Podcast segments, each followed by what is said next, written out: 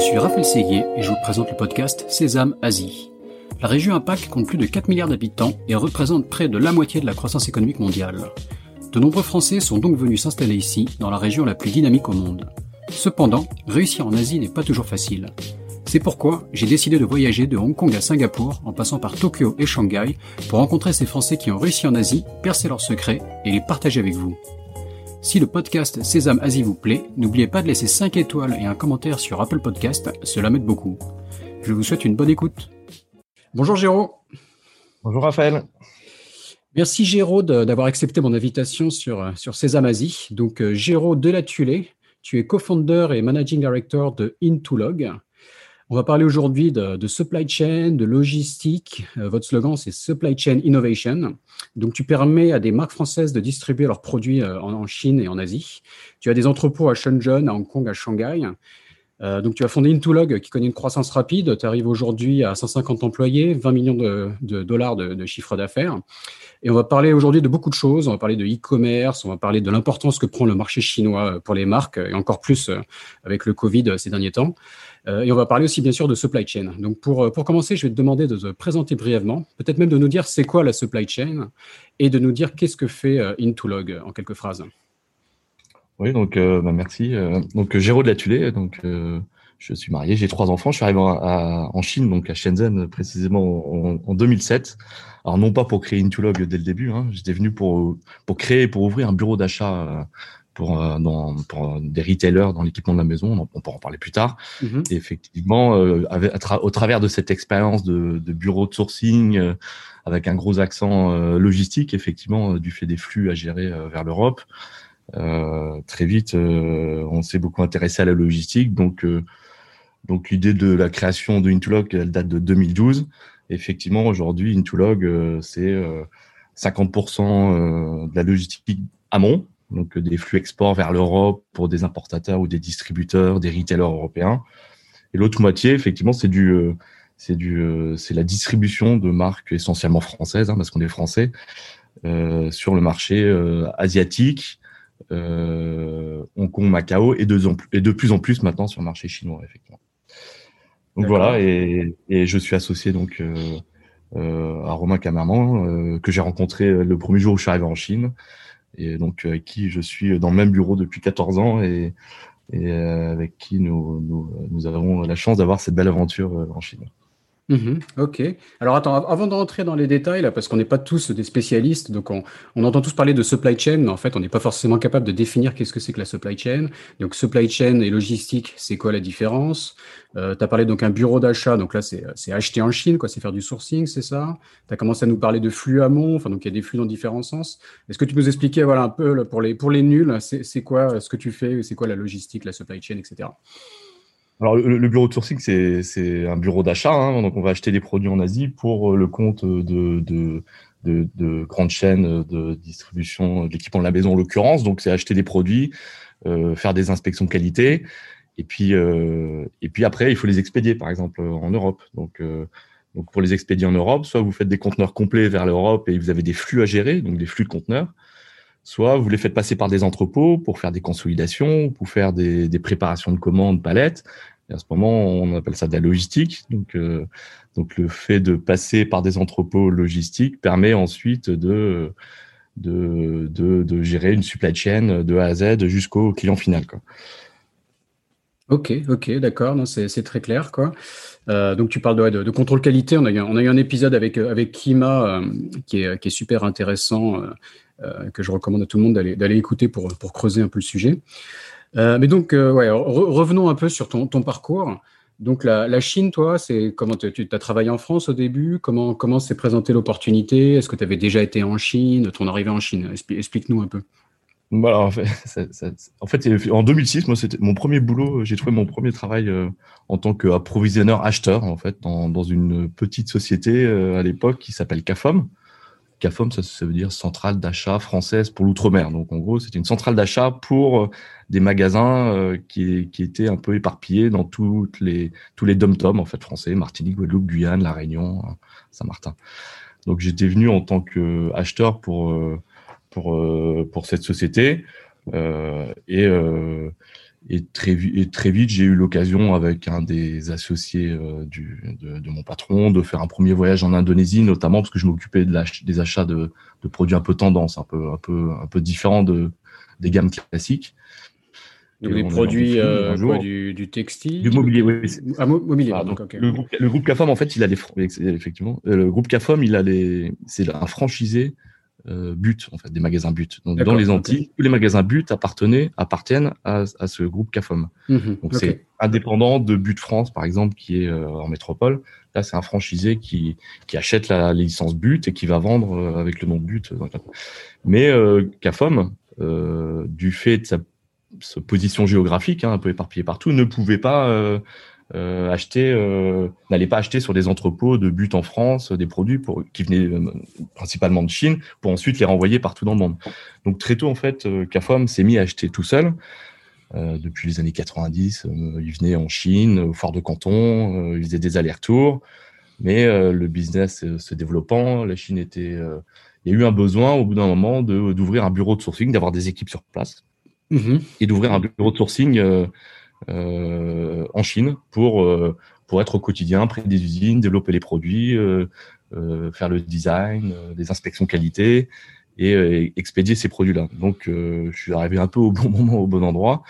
Euh, au bout de quelques mois, euh, Hergé Jaoui, le patron de CAFOM, rentre dans le bureau et, il dit à toutes les équipes Bon, il faut qu'on ouvre un bureau en Chine, qui veut y aller? On avait 25 ans, j'avais 25 ans à l'époque. Hein, en plus, j'ai toujours été très mauvais en langue, hein, c'est toujours été mon plus gros défaut. Et, euh, et puis j'ai levé la main, et puis du coup, euh, j'ai été choisi pour aller euh, ouvrir ce bureau euh, d'achat, de sourcing à Shenzhen. D'accord. Voilà, donc j'ai levé la main, mais pour être franc, je crois que j'étais le seul à avoir levé la main, donc c'est peut-être pour ça que je suis D'accord. du coup, bon, bah, du coup, il m'a choisi. Euh, malgré lui. Hein. et du coup, c'est ce qui a fait que euh, on, arrivait en Chine. Donc, je suis arrivé en Chine, mais jamais j'ai mis un pied en Chine. Moi, je venais de me marier, tout jeune marié, je venais quelques mois avant. Euh, effectivement, c'était pas du tout un projet de vie euh, qu'on avait prévu avec mon épouse. T'en as parlé à ta femme avant de lever la main ou c'était une surprise? D'abord, j'ai accepté qu'elle, j'attendais qu'elle ait accepté sa demande en mariage, et puis après, je lui ai expliqué qu'on allait peut-être partir en Chine. Ah, t'as fait ça dans le bon ordre. voilà, exactement.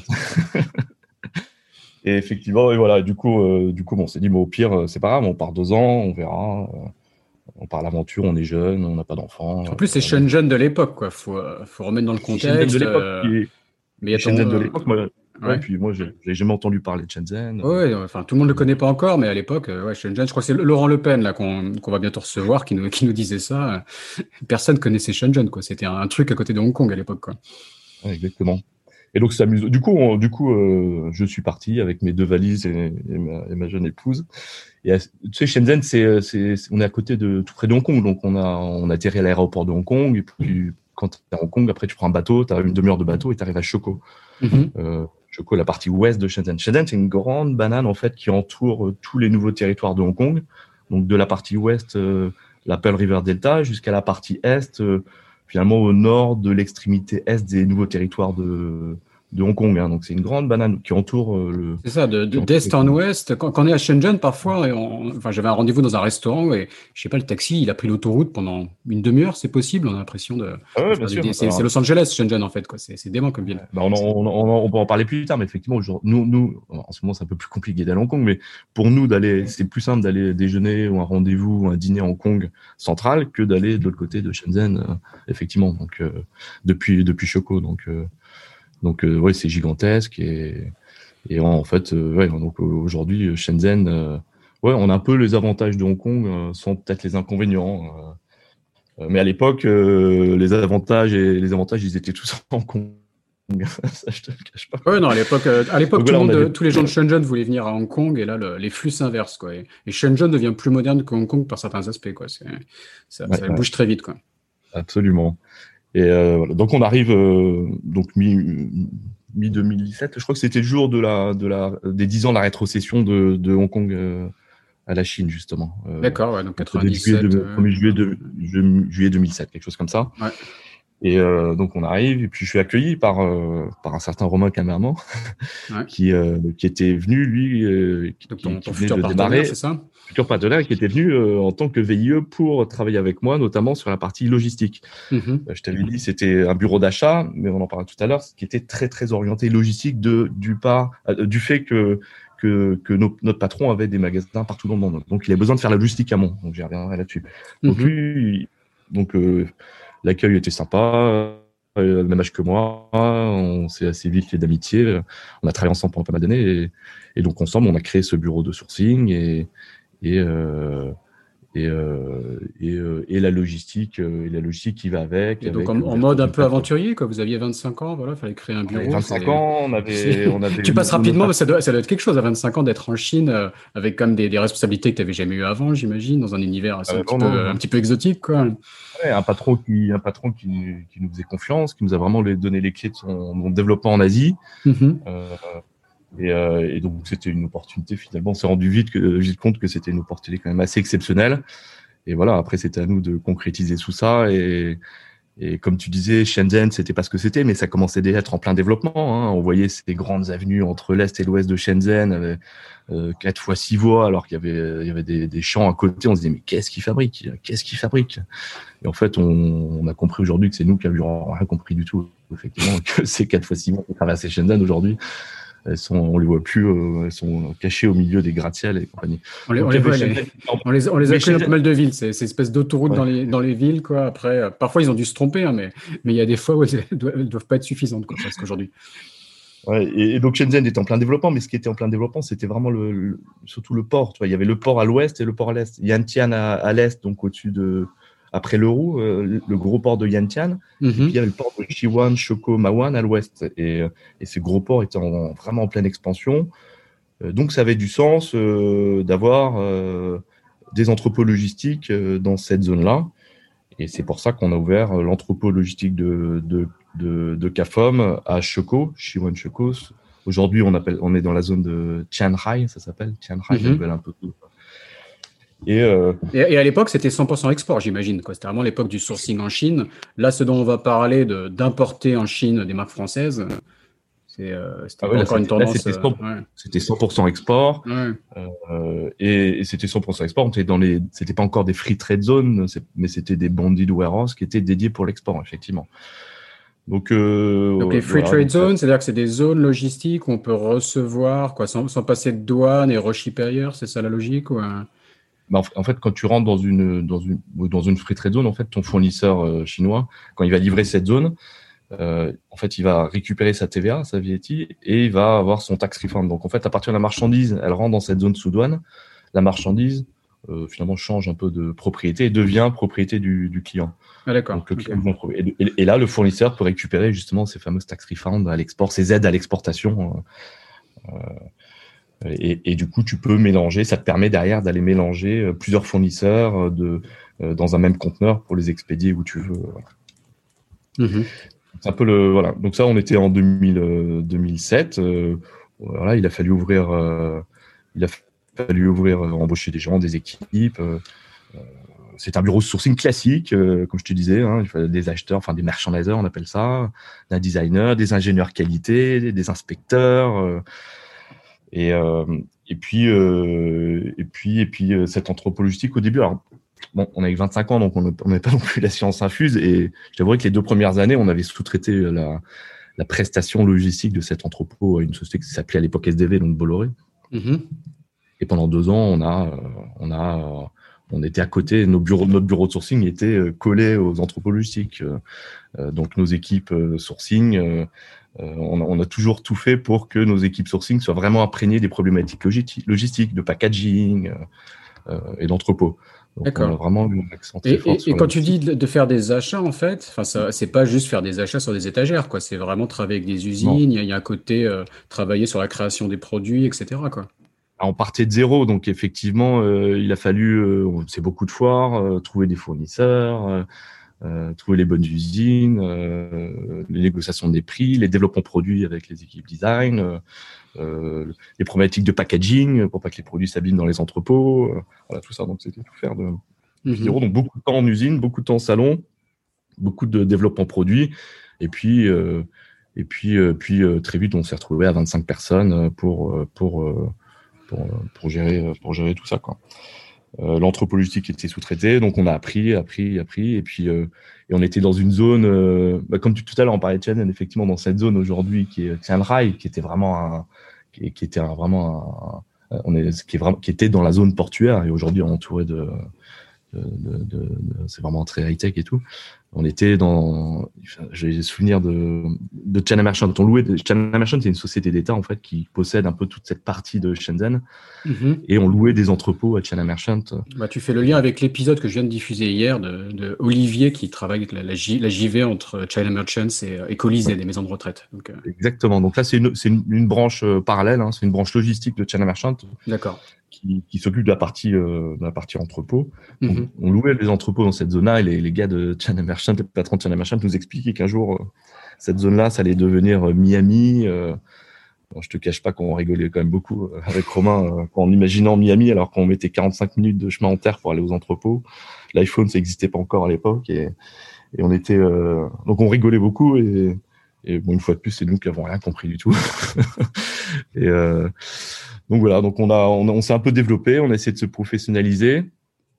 Et puis en, 2008, fin 2008 ou début 2009, je sais plus trop, il y a, là je reçois un coup de fil de, mon patron Hervé Jaoui, hein, patron de CAFOM, euh, qui me dit, euh, il y a un nouveau patron chez But France, But France Métropole. Donc euh, But France, c'était à l'époque peut-être 300 magasins, hein, les magasins But en France, c'était un groupe.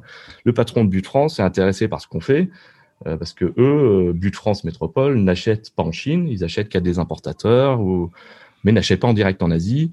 Euh, le patron de But, le nouveau patron de But à l'époque, Régis Schultz, venait de chez Kingfisher. Il y avait cette notion de, de, de, de sourcing déjà et d'achat en Asie depuis très longtemps. Régis Schultz, qui, qui, est connu, non? Qui est, Régis Schultz, il est connu parce qu'il est, c'est un grand patron dans le retail, c'est ça Exactement, ça. Après, il a fait But, il est parti chez Darty, Fnac, et maintenant il, est aux Émirats Arabes. C'est ça, d'accord. il a repris un grand, une grosse activité aux Émirats Arabes, exact. C'était, qui était un patron à l'époque, était très jeune, donc c'était sympa aussi d'avoir. Il avait moins de 40 ans quand, quand c'était le patron de But, donc nous c'était une expérience dingue entre entre Hervé Jaoui et, le patron de But qui qui, qui nous faisait confiance. Donc euh, il voulait voir un peu ce qu'on faisait et voir un peu ce que faisait le petit franchisé CAFOM. Pourquoi le petit franchisé CAFOM était capable d'acheter en direct en Asie, était capable de faire sa logistique euh, directement, alors que But euh, n'achetait qu'à des importateurs euh, en France. Quoi. Donc mhm. ça les intéressait. Mon patron m'appelle, il me dit il faut faire un peu là, il faut faire la grand-messe, trouve un nouveau bureau, embauche des équipes. Il faut qu'on montre qu'on soit capable de d'absorber dix fois le volume qu'on gère aujourd'hui. Quoi. D'accord. Donc bon, c'était pas la vérité si je mens, mais il a fallu quand même. il a fait plat dans les grands, quoi. Fallait que ça, ça représente. Plat dans les grands. Euh, il est venu, euh, c'est bien passé. Euh, et puis euh, pour avant avant de signer, évidemment, il a eu besoin de de faire. Euh, il fallait que ce soit un, un projet d'entreprise, donc il a fait venir euh, les meilleurs directeurs de magasins en France, les, les directeurs de région, tous les acheteurs au siège. On a fait une grande pendant une semaine, une grande une grande messe un peu avec avec euh, gigantesque showroom, euh, euh, présenter des gammes de produits, visite d'usine un peu partout en Chine. Pendant une semaine, on appelait ça la, la semaine banane bouteille d'eau. On essayait de leur, leur faire comprendre que, que ici on était jeunes, qu'on bossait de tôt le matin, qu'on rentrait tard le soir, qu'on n'ait pas de temps de déjeuner et, et que et que l'avenir c'était ça et qu'il fallait qu'ils qu qu se greffent à notre projet quoi. Et ça a mhm. marché. D'accord. Du coup, à partir de 2009, on, on a complètement changé de, de dimension et euh, avec, en, se retrouvant, le bureau d'achat de But France plus de CAFOM. En parallèle de ça, CAFOM euh, a racheté la marque Habitat, euh, ce qui, a greffé encore plus de volume, encore plus de typologie de produits et de références. CAFOM a eu un, grand succès aussi avec un site internet qui s'appelle ventunique.com, qui est un peu le leader, le, leader de à la vente de mobilier sur internet, hein, en pure player en France. Mhm. Donc entre CAFOM, euh, But, Habitat, Vente Unique, on s'est retrouvé avec euh, une dimension sourcing qui était euh, pas incontrôlable, mais qui était quand même gigantesque. Et plus de 600 fournisseurs. On a ouvert un bureau en Indonésie, on a ouvert un bureau au Vietnam. On avait une quinzaine de Français. Je crois que beaucoup de VIE. Je, crois que j'étais un des plus gros employeurs de VIE dans le coin. et donc une équipe, non, mais du coup c'était jeune, dynamique, c'était vraiment sympa. Tout le monde était, était volontaire et, et Et d'ailleurs, aujourd'hui, tous les gens qui ont travaillé avec nous, ce sont soit, soit toujours des très bons amis, soit des clients. Donc, c'est quand même, c'est des expériences qui marquent quand on est jeune et, c'est top. Donc, il y avait cette dimension sourcing qui était, qui était, qui était, qui était énorme. Et en plus de ça, il y a eu la dimension logistique. Donc là où commence un peu l'histoire d'Intulog, je vais y arriver. Mm-hmm. Et cette dimension logistique, euh, But s'est dit, mais pourquoi est-ce qu'on mettrait pas une plateforme logistique en Chine? Et pourquoi est-ce que tous les magasins de métropole, ils commanderaient pas sur le stock en Chine? Au lieu de commander sur une plateforme en France, pourquoi est-ce qu'ils commanderaient pas sur tout, toute la gamme mobilier, par exemple? Pourquoi est-ce qu'ils la commanderaient pas euh, sur, euh, sur un stock qui est en Chine? Donc effectivement, c'est critiquable hein, comme solution, parce qu'un stock loin des magasins, on peut se dire que que, que c'est pas viable, euh, qu'il y a besoin de. On parlait pas vraiment de time to market encore à l'époque, mais il fallait être pas trop loin. Mais en parallèle de ça, euh, plus ça proche des usines, quoi. tu peux faire peut-être des commandes plus petites, peut-être plus En fait, proche des usines, mais pas proche des magasins. Voilà, proche des usines, mais pas proche des magasins. C'était un parti à prendre. Mais ce qui, en étant proche des usines, ça permettait de, de mixer justement euh, tous ces produits-là et d'atteindre en fait les magasins directement en multistop. Donc on mettait un, deux ou trois magasins dans le même conteneur et on allait livrer les magasins via les ports secondaires français euh, et en faisant ça, on a fait des économies dingues en fait en, en frais de transport à destination. C'est un peu le, le pari de, de ce modèle-là. Donc on a ouvert. Donc après les deux ans passés euh, avec euh, l'entrepôt qu'on sous-traitait, où on était dedans tous les jours, on apprenait, et on a réussi à convaincre nos patrons d'ouvrir une plateforme en propre pour le compte de nos patrons. Hein. Mm-hmm. on a ouvert une grande plateforme de 50, 50 000 mètres carrés. Et cette grande plateforme de 50 000 mètres carrés, elle servait à massifier tous les achats de mobilier. Pas, pas trop de décoration électroménager, mais c'était surtout le mobilier euh, qui venait d'Asie du Sud-Est, du Nord-Chine et du Sud-Chine. Et les magasins, donc, euh, passaient commande sur ce stock de 50 000 m2. Donc, euh, D'accord, ok. je, te, je, te, fais juste une parenthèse, parce que tu, tu, nous parles, là, tu as, quand même déjà une, une, expérience de malade en Chine, tu as créé un bureau, tu as, as, engagé des équipes, euh, tu travailles avec plein d'usines, etc. Donc, c'est quoi ton, ton premier feedback sur comment travailler avec la Chine, travailler avec les Chinois, engager une équipe de Chinois euh, Dis-nous dis euh, dis un peu plus là-dessus, s'il te plaît.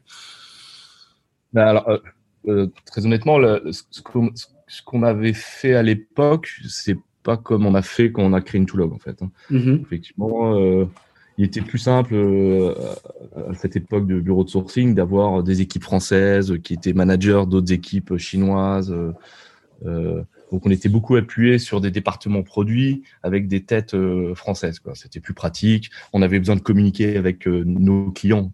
C'était des clients internes, mais c'était quand même des clients avec les acheteurs. Donc ça rassurait. On avait besoin de cette communication avec les clients français euh, ces chefs de produits en France. Donc, on avait beaucoup de Français. Aujourd'hui, c'est pas du tout le cas chez Intulog. D'accord. Bah, en disant, en, disant les, les, Chinois aussi ont progressé quelque part. Il y a aussi ce, on a chez Intulog, on, les, Français, les étrangers ne font pas de management. Tout le management, le, on a un GM chinois, du middle management chinois. Les Français, ils travaillent là sur, le, sur les points sur lesquels ils sont bons, à savoir la gestion de projet, euh, la mise en place de, de projets. Une fois que le projet est lancé, après, c'est des équipes opérationnelles et, euh, qui, qui, est géré par le management euh, chinois. Donc c'est pas du tout. On a complètement, on a pris aussi. Euh, peut-être que l'époque a changé, comme tu dis. Peut-être que, mais on a, on a plus du tout le même besoin. Effectivement, à l'époque, on avait beaucoup de Français qui géraient ces équipes chinoises. Maintenant, c'est plus du tout le cas. Quoi. C'est plutôt les Chinois qui gèrent les Français presque. Mais bon, on en arrive à l'image du monde qui, se, qui se préfigure. Voilà, donc avec ce, bureau de sourcing, on s'est rendu compte que certes, c'était bien de faire des économies en sourcing, donc euh, négociation sur les prix d'achat, l'effet de volume, donc c'est bien, mais, on s'est surtout rendu compte qu'on pouvait faire des économies euh, encore plus grandes avec la logistique. Euh, et ça, ça a commencé à intriguer notre plateforme de 50 000 m2, 2012, jusqu'en 2012, ça a, commencé, ça a commencé à intriguer les gens, nos concurrents. On nous a même sollicité des concurrents, enfin des, concurrents en France, hein, d'autres retailers, euh, venez nous voir. Est-ce que vous pouvez pas nous faire une opération saisonnière dans vos entrepôts? Et nous, on était très logistique. Hein. Romain, Romain, Romain adore ça. Euh, euh, on s'est dit un jour, on appelle nos patrons. On dit mais attendez, on a un super entrepôt. Pourquoi est-ce qu'on l'ouvre Pourquoi on créerait pas une filiale logistique de but CAFOM pour l'ouvrir aux autres et pour rendre notre logistique encore plus rentable quoi. Mm-hmm effectivement, But à l'époque, tu sais, ça appartenait à des fonds, euh, des fonds type Goloni, Goloni Capital, Goldman Sachs et tout ça. C'était pas du tout. Euh, voilà, le but c'était des, des commerçants, c'est pas des logisticiens en Asie. Donc en gros, ils nous ont dit. Euh, voire, même des financiers. mais, mm. Financier, c'est pas du tout, on va pas commencer à faire la logistique en Chine, c'est pas du tout le, target du coup. Bah, avec Romain, on s'est dit, bah, c'est vrai qu'il y a quand même un marché. Il y a très peu de gens. Il y, avait beaucoup de freight forwarder, tu sais, c'est les transitaires, hein, ceux qui mhm. expédient les conteneurs. Et ces, ces gens-là, ils sous-traitaient beaucoup de consolidation. Euh, quand tu achètes des petits volumes dans une usine, tu les regroupes avec plusieurs usines pour faire un conteneur et tu vas l'expédier. Donc, il y avait ce concept de consolidation, mais la vraie logistique, comme on, l'a avec la préparation de commandes par magasin pour l'expédier après vers l'Europe, ça n'existait pas trop. Euh, il n'y avait pas de ces compétences logistiques. Et nous, d'accord. Donc les, les, containers étaient envoyés et après c'était sur l'ancien modèle de dispatcher plus au niveau de l'Europe sur les magasins. Et vous, votre approche innovante qui était donc de d'avoir transféré tout ça en Asie et de, de préparer les commandes magasin par magasin comme tu disais, était euh, voilà était innovante et commençait à intéresser tout le monde. C'est ça là? C'est ça le truc. Absolument quoi. Ok. Voilà, c'était innovant et, donc tous les jours on a appris, tous les jours, tous les jours on a appris, tous les jours on a fait des erreurs, mais tous les jours on en a fait. Hein. C'est pour ça que c'était une super expérience. Euh, on a toujours essayé de. Ta, plus grosse erreur ou la, plus grosse catastrophe que tu as dû gérer euh? on a, jamais, on a toujours essayé de jamais faire deux fois la même, en tout cas. D'accord. C'est sûr. Non, mais il y avait des catastrophes euh, logistiques, mais il y avait aussi des catastrophes produits. Il arrivait d'avoir des gros, des gros bugs logistiques. On était obligé de, et à partir du moment où les produits en plus étaient dans, des frites d'eau, on ne pouvait plus les ressortir, donc on était obligé de, faire venir quasiment des usines complètes pour qu'ils viennent retravailler les produits dans les entrepôts sous douane. Enfin, il y avait plein de, facteurs qui faisaient que ça pouvait souvent euh, merder, quoi. Donc effectivement, on s'en est toujours sorti, on a toujours appris nos erreurs, et surtout, on a toujours essayé de jamais faire deux fois la même, quoi. Et, euh, euh, du coup, en, 2012, on a dit, 2012, 2013, on a dit à nos patrons, bah, en fait, Bon, le, sourcing, c'est sympa, on a fait un peu le tour. Euh, la logistique, je pense qu'on n'a pas encore fait le tour, surtout en Chine euh, euh, et encore plus à Shenzhen. On commençait un peu à loucher sur Hong Kong, qui faisait beaucoup de logistique à l'époque, pas trop à Shenzhen. On les a appelés, on leur a dit, bah, nous, on, nous, on part, on va faire notre boîte de logistique. Et Hervé Jaoui, le patron de CAFOM, très malin, nous a rappelé en disant, non, non, attendez, j'ai une meilleure idée, je vais le faire avec vous. Mm-hmm. C'est vrai que on était les plus à même euh, de continuer à gérer sa logistique, euh, sachant qu'on partait de, cette jeune venture. du coup, il s'est dit, mais c'est vrai que les gars, ils ont toujours géré ma logistique, autant que je continue avec eux. Et c'est vrai qu'il nous a un peu mis le pied à l'étrier pour pouvoir vraiment démarrer avec un gros client logistique. donc en 2013, on a créé Intulog pour faire le même modèle de logistique à bon, comme j'en ai parlé plus tard. Donc création d'une nouvelle structure avec Romain et ton, votre ancien patron était euh, actionnaire, c'est ça ou... Euh? Exactement, exactement. Enfin, surtout, il nous a donné son business, qui, nous a, qui, est quand même super appréciable. Il nous a donné son business et euh, bah, il a du coup, évidemment, il a dû demander quelque part en, échange, t'imagines bien à l'époque. Mais nous, on a sauté sur l'occasion parce que c'était quand même hyper, hyper réconfort. tu sais, quand tu pars d'une boîte où es, on est on était devenu expat, hein, quasiment. On est arrivé euh, avec deux valises, mais euh, ça a pris une telle dimension. On était quasiment devenus des expatriés. Euh, de, de, partir, de quitter un contrat d'expatrié pour monter sa boîte en logistique. Tu es passé de, de, VIE qui était bien loti, mais voilà, avec des conditions basiques, à, un package expat plus confortable, c'est ça que tu veux dire.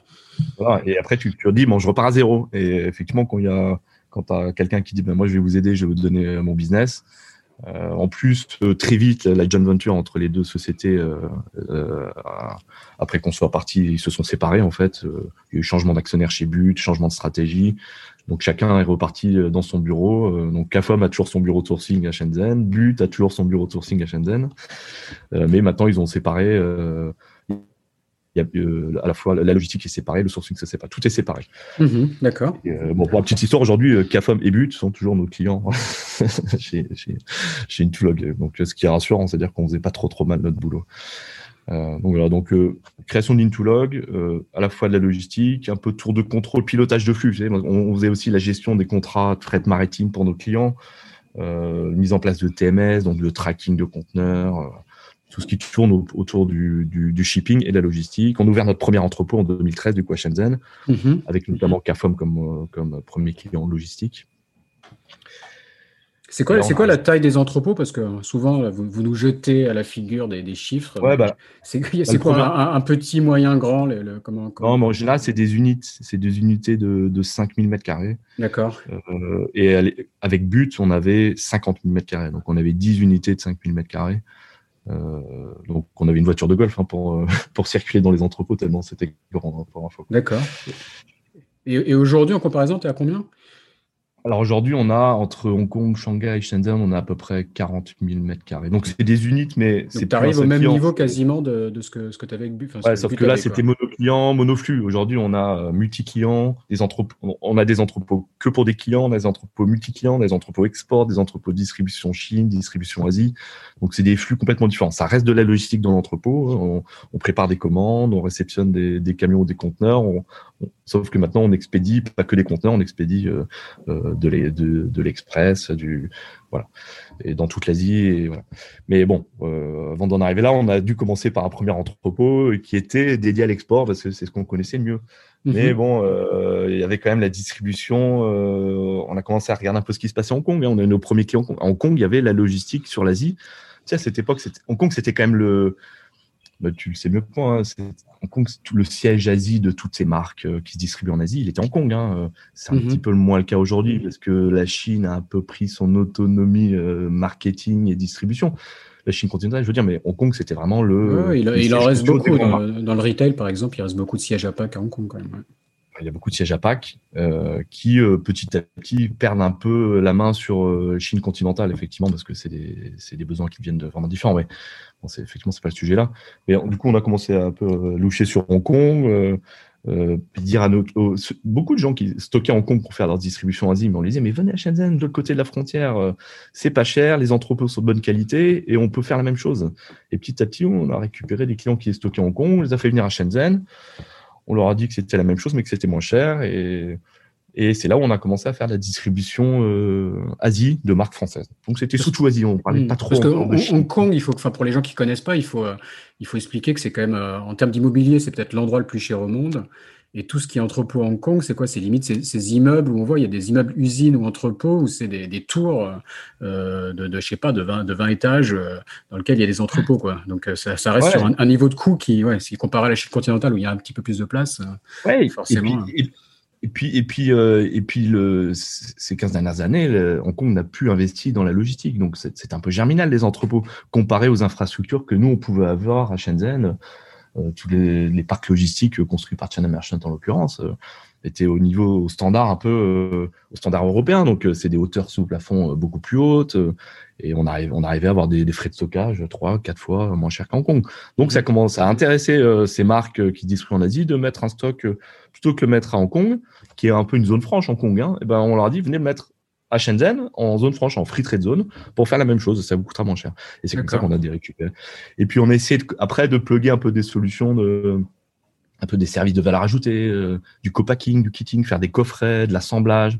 On a des clients euh, qui ont une partie du produit qui est fabriqué en France, euh, les autres composants qui sont fabriqués en Chine, on les fait venir sous douane, on les assemble à la commande. On crée de la valeur ajoutée à notre service logistique et tout en offrant justement cette solution de distribution et rayonnement sur toute l'Asie depuis un stock unique. C'est ce qu'on voit un peu dans tes euh, vidéos sur euh, Parakito, par exemple, qui doit être un de tes clients qui fait des, des produits anti-moustiques. Je, je, vais peut-être recevoir sur le, sur le podcast, on discute. Et donc, dans les vidéos, on voit Parakito, vous de ce que je comprends, vous, vous participez activement à, c'est quoi, c'est la création de l'emballage ou du, enfin, explique-nous un peu, quoi. Ben, typiquement, euh, euh, typiquement, Parakito, eux, ils ont, ils ont, ils ont une partie qui est fabriquée, le, Parakito, c'est des bracelets anti-moustiques, hein, tu vois, donc, ils ont une partie des produits qui sont, une partie des composants qui sont, qui viennent de France, donc on stocke sous douane, et tous les emballages et les blisters et, les étiquettes qui sont euh, fabriquées en Chine. Donc nous, on, les, stocke des composants, euh, en fait, on stocke des composants sous douane. Et puis dès qu'on reçoit une commande de 20 000 pièces pour l'Australie, on va les assembler euh, en fonction des besoins. Donc ça te permet de stocker pas, beaucoup de pas beaucoup de composants, mais au final de faire une multitude de, de, de, de SKU, de références produits finis en fonction de comment tu assembles le produit. Quoi. Mm-hmm. Donc, et ça te permet d'avoir un stock unique pour, pour tout. parce que si tu commences à, à à avoir des tes produits pour l'Australie avec l'étiquette pour l'Australie, tes produits pour la Chine avec l'étiquette euh, chinoise et que tu stockes tout ça. Si jamais les produits ne se vendent pas en Chine mais qu'en Australie, tout est étiqueté, c'est foutu, tu peux plus rien faire. Donc l'idée de, de faire ce, ce, cet assemblage et de ce, ce kitting euh, au moment de la commande, ça permet de, de réduire tes stocks. c'est stocké. Quand, quand, il reçoit la commande, il sait qu'il a besoin de 100 unités ou de 1000 unités, je sais pas, pour l'Australie. Là, tu mets l'étiquette qui va bien et, et ça part. Quoi. Voilà, donc euh, exactement. Donc, euh, donc, on a fait ça pas mal d'années, petit à petit, récupérer ses clients de Hong Kong, la distribution en, Asie surtout. Euh, on n'était pas encore vraiment sur la notion Hong Kong, Macao, mais on va y venir. Et puis, en 2017, un peu, on a commencé à changer de dimension. On a vraiment investi sur l'Asie. On a commencé à ouvrir des entrepôts en, Chine continentale pour la distribution en Chine. On a ouvert des entrepôts à Hong Kong. On a ouvert nos premiers entrepôts à Shanghai. Donc, des entrepôts export, mais aussi des entrepôts euh, euh, mainland pour la distribution, distribution, distribution locale, quoi. D'accord. Euh, Donc euh, un, entrepôt, tu, tu, dois le construire, tu dois le louer, tu, comment tu le trouves Alors, euh, voilà, bah, Alors à, l'époque, on, on les loue. On loue des entrepôts à des, à des, comme des, des, particuliers sociétés. On loue des entrepôts, mais on a, je pourrais en parler plus tard, on est en train de construire notre propre entrepôt en ce moment, justement, à Shanghai, mhm. pour, pour, pour la distribution de, pour faire un chapiteau France, en fait, des marques françaises et distribuer euh, les marques françaises, les distribuer logistiquement, je parle. Hein. Nous, on vend pas les produits, on fait que de la logistique. Mhm. Distribuer logistiquement euh, des marques françaises euh, en Chine. C'est vrai, quand tu dis chapiteau France, on commence à imaginer presque un shopping mall, alors qu'on reste quand même dans l'entrepôt. Non, mais chapiteau France, ça reste un entrepôt, hein. c'est des cartons, c'est des cartons marrons et, et des chariots élévateurs. C'est bien le marketing, mais il faut faire gaffe à pas tromper le client. Quand même. Ouais, non, c'est sûr. Bah, il faut rendre un peu sexy le...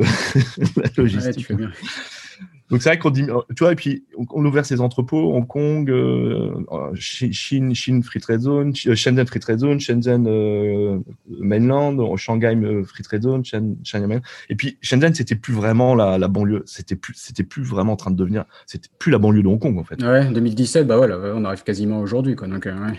C'est vrai que c'est une ville. Alors c'est vrai que c'est une ville très chinoise. Hein. Tu sais, en 2017, on devait être peut-être 1500 Français.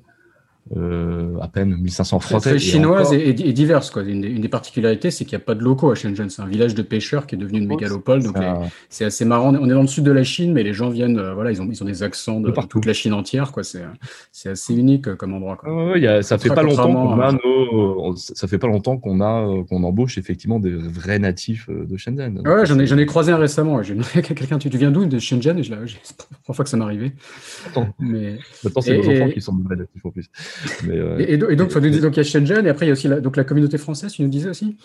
Ben non, ben la communauté française, euh, encore, en 2017 encore, on, avait l'usine Peugeot, il y avait quand même pas mal d'expats, il y avait le, Areva, EDF avec le nucléaire, donc on mhm. était 1400, 1500 Français, mais quand tu compares à... Donc je dis que c'est une ville très chinoise, parce que c'est pas une ville faite pour les étrangers, les étrangers ils étaient à Hong Kong, je sais pas combien il y a de Français à Hong Kong, mais il devait y avoir 30 000, Shanghai il devait y avoir 30 000 Français, mais à Shenzhen... Euh, Shenzhen, il n'y avait pas de Français. Il y en avait 1500 mhm. à l'époque, mais aujourd'hui, on est 600 Français à Shenzhen. Tu as 600 Français ou 650 Français à Hong Kong, à Shenzhen, 650 à Canton.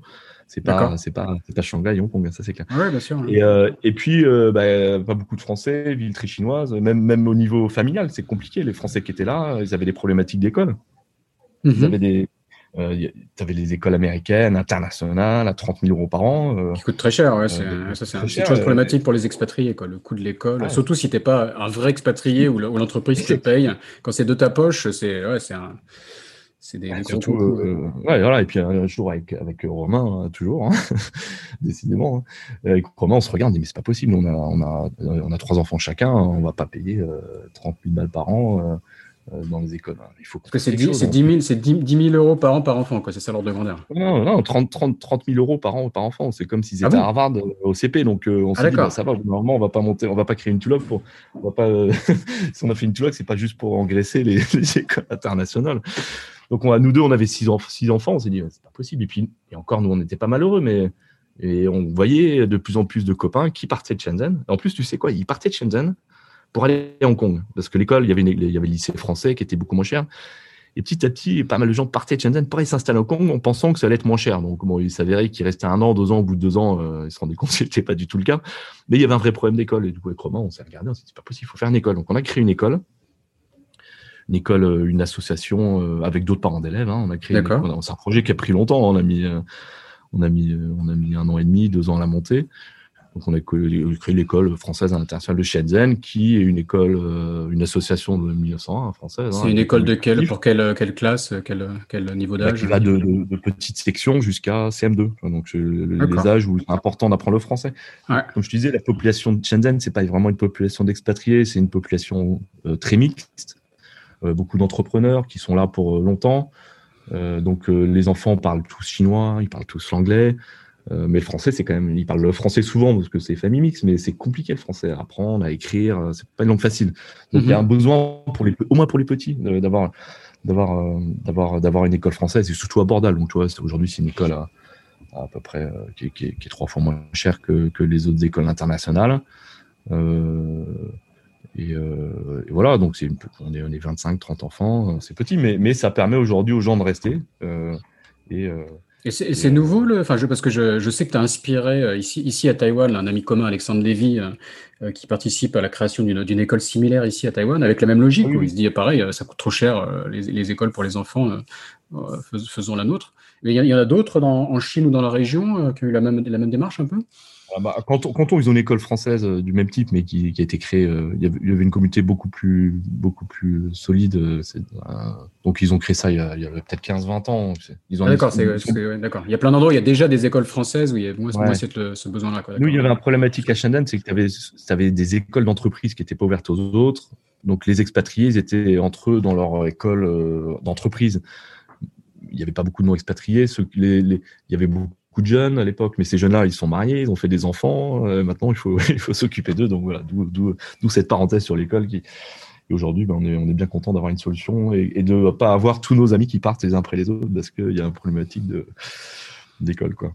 Ok, ok, donc euh, tu as résolu plein de problèmes d'un coup. quoi. Pour les enfants, pour ton, ton budget, euh, garder tes, tes amis. Bah après, c'est pas une mince affaire hein, de gérer une école. J'imagine, ça va être un sacré projet. Il faudra faire un épisode sur le sujet, je pense. Ouais, et puis euh, on a réussi à aller homologuer maintenant. Donc, effectivement, ça permet aux gens qui ont un peu moins les moyens de, de pouvoir bénéficier des bourses scolaires. Donc, c'est euh, voilà, intéressant. Mm ben voilà, on arrive à effectivement maintenant cette école, cette école, on arrive euh, puis, puis 2018, 2019, ben, le marché domestique chinois, euh, il commence à prendre de l'ampleur. Euh, Hong Kong, Macao, le, tu sais bien, le Hong Kong, Macao, tout le travel retail, tous les Chinois de mainland d'aller acheter en Asie, faire des shopping dans les duty free, dans les avions. À Hong Kong, ils achetaient tous leurs cosmétiques. À Macao, ils font des courses, des valises. Effectivement, le retail de Hong Kong, Macao et tout le travel retail était con, était, c'est un truc de dingue, quoi. Et du coup, on s'est dit, c'est pas possible, il faut absolument qu'on s'engouffre euh, là-dedans et on essaie, on essaie de surfer un peu sur ces besoins de nouvelles réorganisations logistiques pour les marques. Les marques avant, elles avaient euh, des entrepôts à Hong Kong pour Hong Kong, des entrepôts à Macao pour Macao, des entrepôts en Chine pour la Chine, des entrepôts au Japon pour le Japon. Ils avaient des stocks partout, mais j'avais forcément le bon stock au bon endroit. Mm -hmm. De faire un modèle, euh, un peu de ce qu'on faisait déjà un peu les années avant avec le modèle de distribution Asie de leur dire, mais venez, fermez tous vos entrepôts, faites-en qu'un seul chez nous, sous douane, et nous, depuis cet entrepôt, on est capable d'aller livrer tous les jours vos, magasins de Hong Kong, tous les jours vos magasins de, de, Macao, tous les jours aller livrer l'aéroport pour aller livrer tous les, tous les pays en Asie, et aussi importer tous les jours sur le marché chinois pour euh, votre développement euh, mainland China. Quoi. Donc, euh, et, et, et, avec ce modèle-là de, de Shenzhen, euh, parce que quand tu fais un gros, un stock unique, il faut qu'il soit plus gros. Effectivement, euh, plus il est gros, plus il coûte cher, surtout à Hong Kong. Donc l'idée de Shenzhen prenait de plus en plus son sens. Hein. Et puis Shenzhen, tu sais, hein, c'était plus la banlieue de Hong Kong. 2019, c'était vraiment, on est devenu au cœur de la, de la, de la gibier. Hein. On entend parler pas mal de cette gibier, mais Shenzhen de la, Greater Bay Area, donc de la, je sais pas comment on dit en français, la, la, euh, grande baie euh, qui, qui englobe Hong Kong, Shenzhen, Zhuhai, Canton, c'est ça? Oui, tout, Macao. Neuville et puis Shenzhen qui, qui, qui, de plus en plus, on a l'impression, euh, euh, proche de Hong Kong, qui prend un peu le lead là-dessus. Donc, euh, donc, logistiquement parlant, euh, nous, on est au cœur de la GBA. Donc, la distribution du, consommateur chinois dans la GBA, logistiquement parlant, ça a vraiment du sens de le faire depuis Shenzhen. Et c'est comme ça qu'on a pu récupérer des grosses marques cosmétiques dans le luxe, euh, du FMCG qui, qui, qui avait besoin ce qui est marrant, c'est que tu sais, en plus, il y a une dizaine d'années, ces marques-là avaient des distributeurs. En plus d'avoir des stocks, ils avaient des distributeurs dans chaque pays. Mm-hmm. Et petit à petit, euh, le business grossissant, petit à petit, rachète leurs distributeurs. Et quand tu rachètes ton distributeur, tu es obligé de réorganiser ta logistique. Donc, tu es obligé d'avoir une logistique en propre. D'accord. Euh, Donc là, la solution qu'on offrait, c'était ben, nous, on récupère, vous récupérez votre distribution, le marketing, tout ça. Mais nous, on vous aide à récupérer la logistique unique pour faire cette distribution. Donc, donc, euh, cette JBA, en étant au cœur de la JBA, ça nous a vraiment inspiré. Et, et ça a été euh, un fort euh, levier de Et la, et la, enfin, quelle vision tu, tu as, toi tu, euh, Parce qu'au début, c'est un, un, truc politique, voilà, c'est un, un, slogan chinois. Enfin, c'est le gouvernement chinois aime bien lancer des slogans qui sont placardés partout. Mais là, là, c'est quand même massif, quoi, parce qu'on parle. Il y, y, a un des trucs emblématiques, c'est le pont de Macao qui a, qui, a, coûté une, une, fortune, qui pour relier Hong Kong à Macao. Enfin, il y a, il y a quand même des choses concrètes. Mais toi, comment, comment tu l'as vu, vu cette GBA vue de Shenzhen Tu penses vraiment que ça va le, devenir le, le, pont de Macao, le, pont de Macao pour nous c'est important parce que c'est des, des, liens, des, des, des, des, liaisons en fait entre toutes les villes. Donc nous, nous on fait de la logistique. Moi, je, mm parle que de ce que je connais. Nous, on fait de la logistique. Nous, c'est important d'aller livrer facilement toute la JBA depuis un entrepôt central à Shenzhen. D'accord. Donc, euh, donc ça a complètement sens. Les ponts, euh, pour nous, concrètement, c'est hyper important d'être mm capable de. Aujourd'hui, tu vas aller livrer euh, de l'autre côté, au-dessus de Macao, de l'autre côté de la rivière Delta. Il faut faire un grand tour en ce moment. Là, ils sont en train de nous construire un beau pont entre Shenzhen et Zhuhai. On va gagner une heure et demie. Et euh, donc, ton entrepôt qui soit demain ton entrepôt qui soit à Zhuhai, à, à Zhongshan, à non pardon je disais Zhuhai c'était Zhongshan excuse-moi à Zhongshan euh, ou, à, ou à Huizhou de l'autre côté de Shenzhen finalement peu importe euh, avec ces, ces, ces liaisons euh, de transport on est capable de de d'approvisionner justement tout ce gigantesque bassin de consommation qui est la JB. Donc, mm -hmm. Ok d'accord. intéressant et et puis il y a ce bassin de la consommation de gibier, et puis et puis puis il y a la même chose. Euh, il y a la même chose euh, qui se passe dans la zone de Shanghai. Hein. On parle de gibier mais parce qu'on était là, mais, il se passe la même chose. La consommation chinoise, j'en parlerai peut-être un peu après euh, avec le suite au Covid. Les Chinois voyagent plus, ils consomment en Chine. Et le bassin de la consommation de Shanghai, il est complètement dingue. C'est pour ça qu'en parallèle de, de ce hub en fait Chine-Asie qu'on a fait à qu'on a fait à Shenzhen, on, a fait même aussi euh, pour Shanghai, parce qu'on a des clients qui n'ont pas les mêmes besoins, pas les mêmes flux, et, où, et Shanghai a peut-être plus de sens pour eux. Donc, euh, quand tu vends beaucoup Hong Kong, Macao, c'est intéressant d'être à Shenzhen. Quand tu, ton 80%, quand ton bar centre de la consommation, il est à Shanghai et le reste, c'est la Corée et le Japon, bah, autant être à Shanghai. Hein. Mm-hmm. Donc, euh, chaque client a des besoins et des flux. Et nous, notre boulot, c'est de, justement d'étudier ses besoins et ses flux et de positionner les entrepôts là où ils ont le, le plus de sens. Quoi quand tu as des entrepôts, euh, voilà. Et puis quand tu as des entrepôts, euh, donc voilà, c'est pas mal développé. Et puis l'entrepôt, finalement, c'est surtout de l'IT. Euh, et, on s'est mis, on a aussi créé une filiale IT en 2019.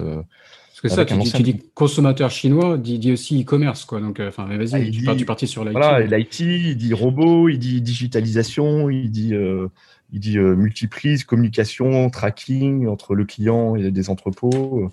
Et, et c'est pour ça qu'en 2019, on a créé avec euh, avec euh, avec Bruno Alix un c'est quelqu'un qui, qui, a travaillé longtemps chez Beaumanoir et qui a notamment grandement participé à, à tout le développement de la supply de, le groupe sais, ils ont 600 magasins à peu près en Donc, Chine. Donc Cash Cash, qui était une, ouais, ah, une grosse réussite française retail euh, en Chine. On en a parlé un peu avec, dans un autre épisode avec euh, Albin Lix, euh, qui vient de Saint-Malo, comme Beaumanoir. Donc, des, des ah d'accord. Bah, bah, bah, D'ailleurs, Beaumanoir qui vient d'être vendu en Chine un, un, groupe, un groupe chinois récemment, j'ai entendu dire.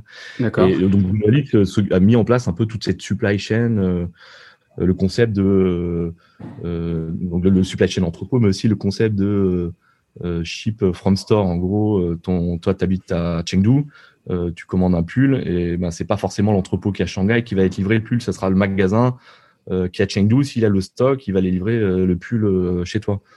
Et ce concept de voilà, concept de optimisation des flux logistiques très IT, euh, ça nous intéressait. Et puis Bruno Alix, euh, notre, société Intulog, ça l'intéressait. Du coup, ensemble, on a décidé de créer une société qui s'appelle Comet, hein, qui offre justement des.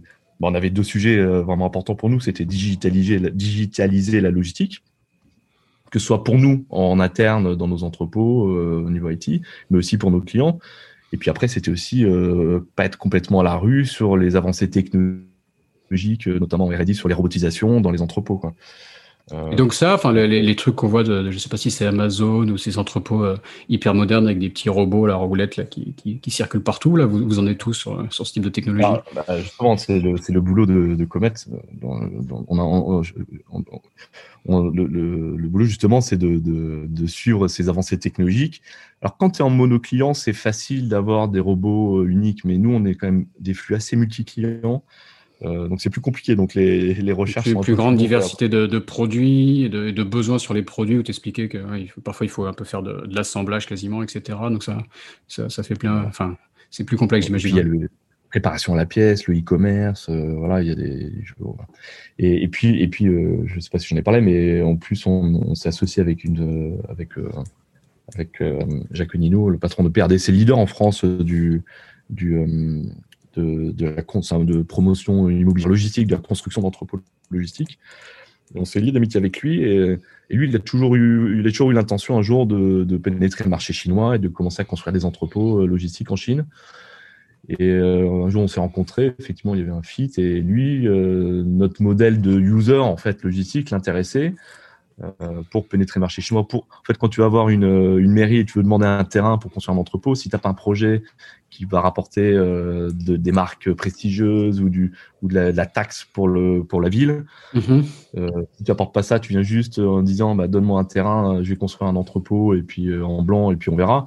Ils ne donnent pas les entrepôts. Donc, le, donc on s'associe avec cette société, PRD, Jacques Nino qui lui avait besoin de nous pour euh, pénétrer le marché chinois, et nous on avait besoin de lui pour euh, l'aspect financier, parce que c'est des investissements quand même énormes, hein, et mhm. sa connaissance technique euh, des entrepôts. Et donc on a décidé ensemble d'acheter un terrain donc à Shanghai et de construire un entrepôt de 45 000 m2 qui est en cours de construction, hein, qui sera prêt en septembre.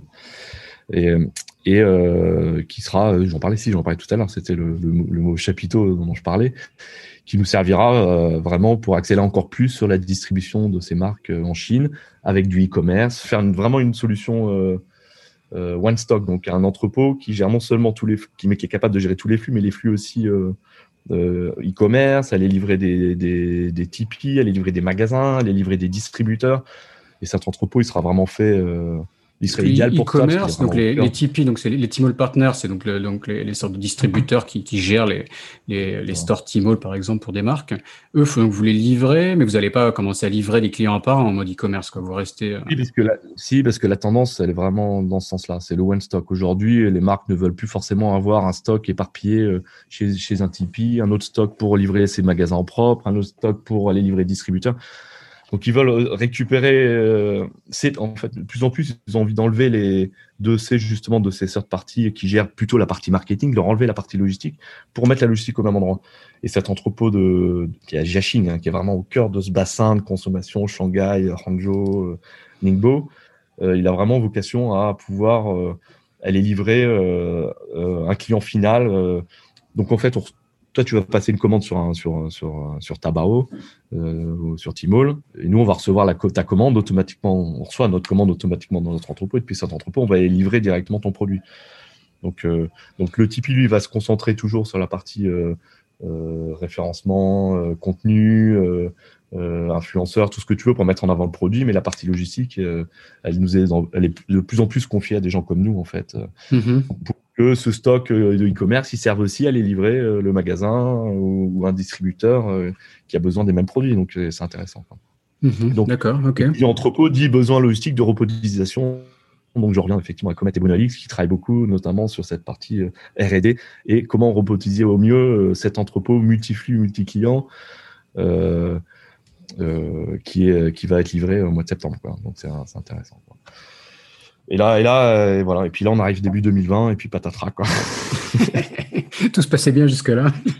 Là, c'était nickel, euh, tout se passait bien.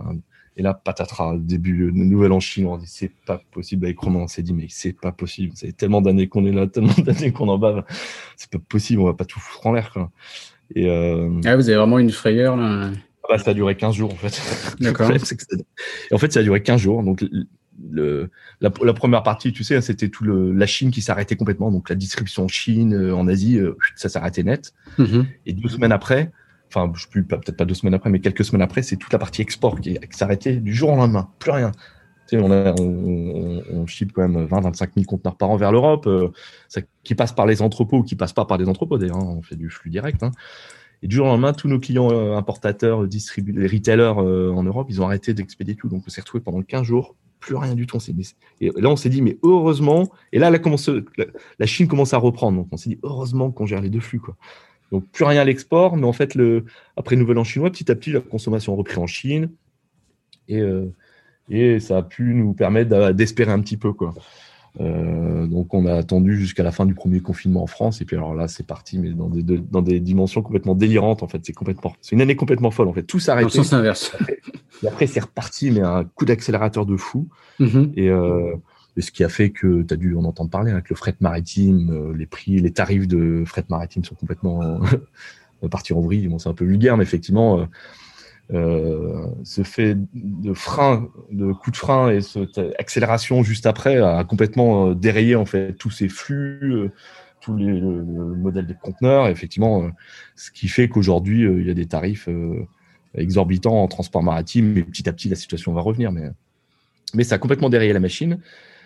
Mais nous, on, a eu de la chance, c'est qu'effectivement nos clients européens qui sont beaucoup dans l'équipement de la maison euh, du fait de notre expérience historique dans le, dans le meuble. Et les, meubles de jardin, non? Il paraît que. jardin, meubles. pendant le Covid, ça a été un gros succès.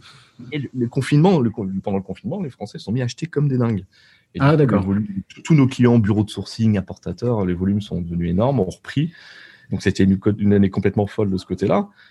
Et puis euh, côté distribution Asie, effectivement, ça, a un peu euh, pataugé. Euh, tu vois ce qui se passe à Hong Kong, c'est fermé, les frontières, les Chinois voyagent plus, ils vont plus à Hong Kong, ils vont plus à Macao.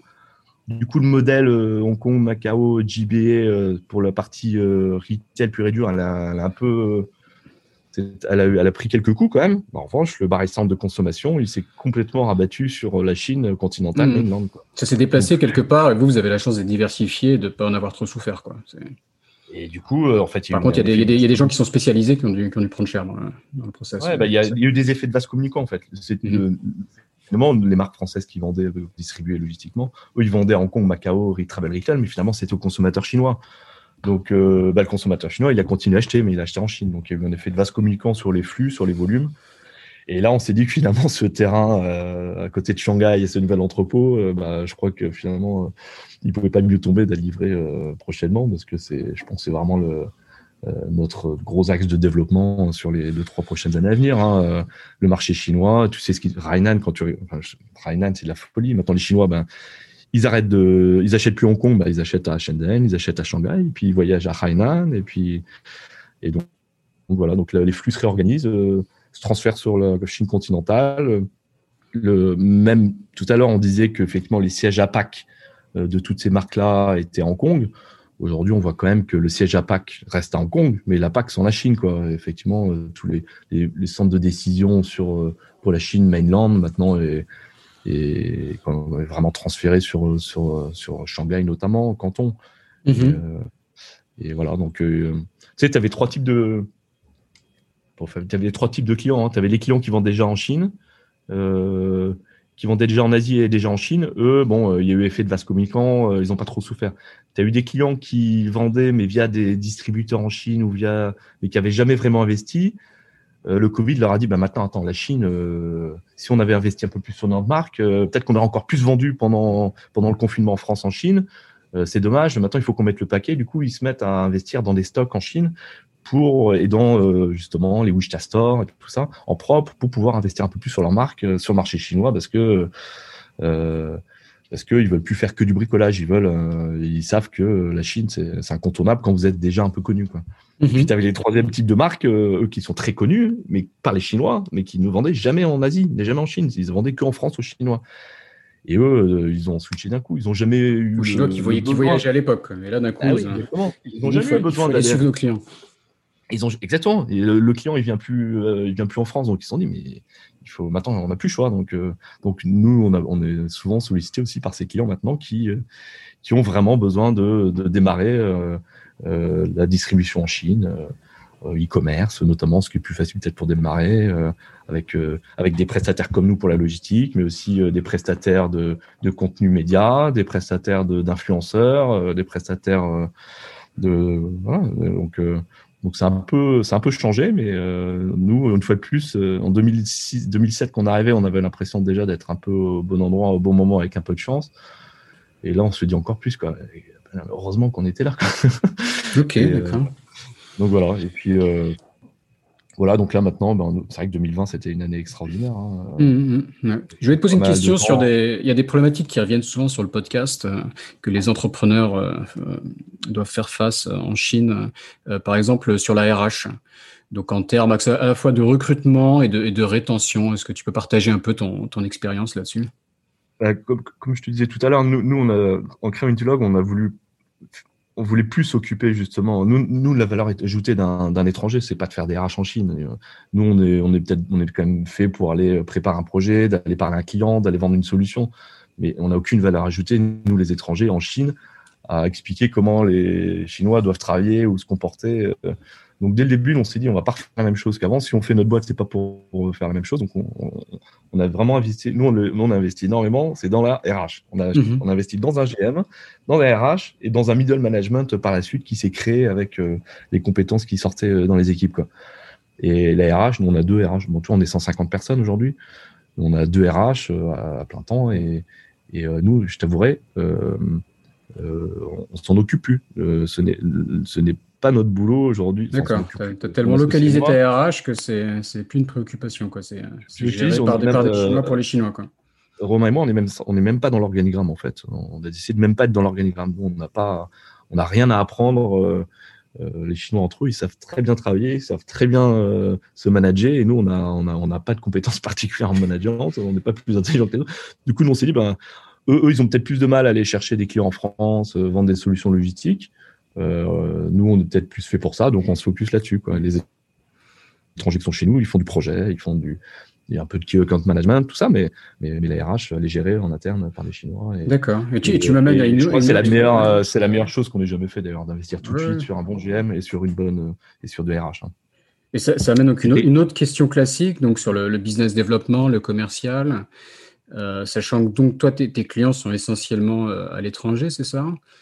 Bah, ils, sont à l'étranger, mais maintenant de plus en plus, euh, les, enfin, les sièges, les sièges à Hong Kong ou le siège social, euh, siège à Hong Kong ou à Shanghai. Hein. D'accord, avec euh, dans le période des cas quand même un siège local. Quoi.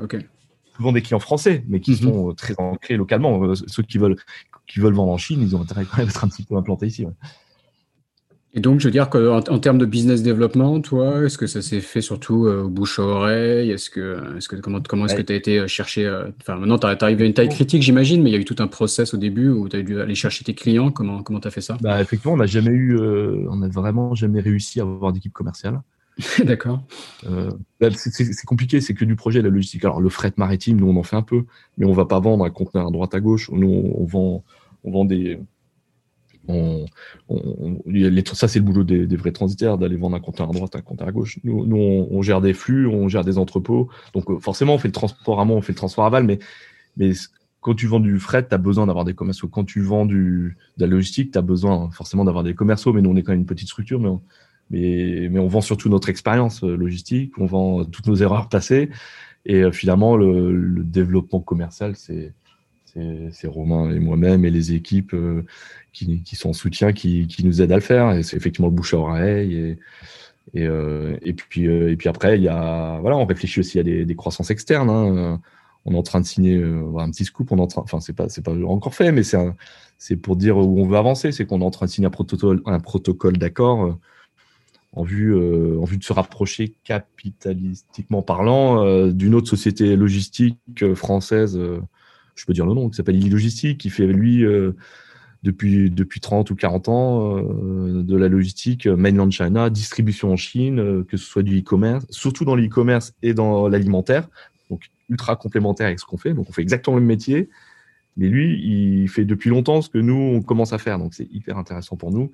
Et on hésite à, se rassembler tous les deux, Intulog plus Eli, pour que 1 plus 1, ça fasse 3 ou 4 demain et être vraiment un leader, euh, pas, un leader, mais un acteur euh, important pour, pour la distribution de marques françaises ou pas françaises d'ailleurs, parce qu'on mhm. n'a pas que des marques françaises en Chine. Quoi, et, et donc, le, voilà, en offrant des solutions complètes, en, ça, en, se regroupant avec des gens qui ont des compétences complémentaires aux nôtres, bah, je pense que ça, ça, va nous aider dans cette partie développement commercial. D'accord. Donc encore, encore un avenir avec des, gros projets de développement. Ok, ok, super. On n'a pas, pas, beaucoup de boîtes françaises comme ça, donc euh, autant se, c'est à l'écoute de travailler ensemble. ouais, clairement. Euh, on, arrive, on arrive presque à la fin de, cet épisode. Donc, je vais te poser la, question signature que je pose à la fin. Est-ce que tu as une, astuce à partager sur comment hacker la, Chine après toutes ces années de bah, d'entrepreneuriat? Quand, on s'est dit au téléphone, tu m'avais parlé de ça. Effectivement, j'ai réfléchi, mais j'ai, je que j'ai jamais vraiment trouvé le. j'ai jamais trouvé. Euh, tu l'as pas encore hacké, donc comment est-ce que tu vas hacker la Chine dans ce cas-là? Non, non, et je crois en fait, je crois que je l'ai pas trouvé, et je crois qu'en réalité, c'est plutôt euh, en réflexion, je crois que c'est surtout le, je crois que c'est surtout la Chine qui nous a hacké, enfin qui m'a hacké personnellement. T'es fait hacker par la Chine, d'accord. Je, sais, je sais pas, si, je crois pas avoir eu cette réponse encore. Vas-y, je t'écoute. Je pense que je me suis vraiment fait complètement hacker par la Chine parce qu'on a euh, notre vie n'était pas du tout faite pour être pour venir ici. Jamais on avait prévu de de, de rester 14 ans. Euh, moi, je parle très mal le chinois. Heureusement, j'ai mon associé qui est beaucoup plus doué que moi euh, là-dessus. Euh, je parle très, je suis très très mauvais en langue. Je parle pas le chinois. Ma femme, elle est française. Mes enfants, ils, parlent de la France tout le temps. mais mais on habite dans une ville très chinoise. Hein. C'est magnifique. C'est très chinoise dans le sens où on n'est pas à Hong Kong ou à Shanghai, quoi.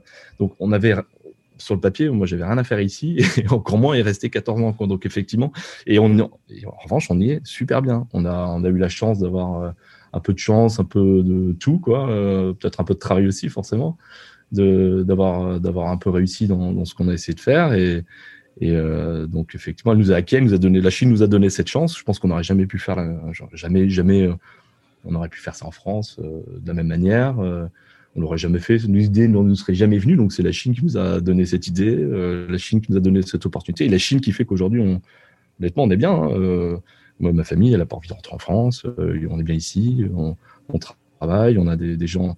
L'avantage de l'étranger, hein, c'est que tu rencontres des gens de différents milieux que tu n'aurais jamais aussi rencontrés en France, des expériences folles. voilà. Et, effectivement, la réussite, le peu de réussite, la petite réussite d'Intolog, effectivement, bah, c'est grâce à grâce à la Chine. Donc en fait, on est complètement tombé dans le panneau et puis on, s'est fait prendre nos jeux et puis, voilà, résultat des courses, on est toujours là et et, euh, puis eh on est bien content d'y être euh, et, tous les jours on se dit on est quand même pas mal ici. Hein. Ok, d'accord. Bon, bah, félicitations pour ces. C'est plus qu'une petite réussite, hein, c'est une grosse réussite. Et j'ai l'impression que ça va aller encore beaucoup plus loin. Donc, Intolog, donc c'est in, tout comme deux, euh, log, log.com. Euh, est-ce que tu as une présence sur les réseaux sociaux que tu voudrais partager ou euh? Oui, effectivement, on est sur LinkedIn, on a, on a une log on essaie d'être un petit peu actif. C'est pas notre point fort, effectivement, mais on essaie d'être un petit peu actif sur LinkedIn. Sinon, on a notre site internet, hein, intolog.com ou, ou par email, euh, G comme juste un G, at intolog.com. vous pouvez nous contacter avec grand plaisir. Ok, ok. Super, Jérôme. Bah, je, te, je te remercie et bonne chance pour la suite. merci à toi. Merci beaucoup. Et puis euh, à bientôt. Cet épisode de Sésamazie est maintenant fini. Si vous êtes toujours là, c'est que ça vous a sûrement plu. N'hésitez donc pas à laisser 5 étoiles et un commentaire sur Apple Podcast. Cela m'aide beaucoup. Pour me contacter, le plus simple est de m'ajouter sur LinkedIn, Raphaël Séguier, S-E-G-H-I-E-R.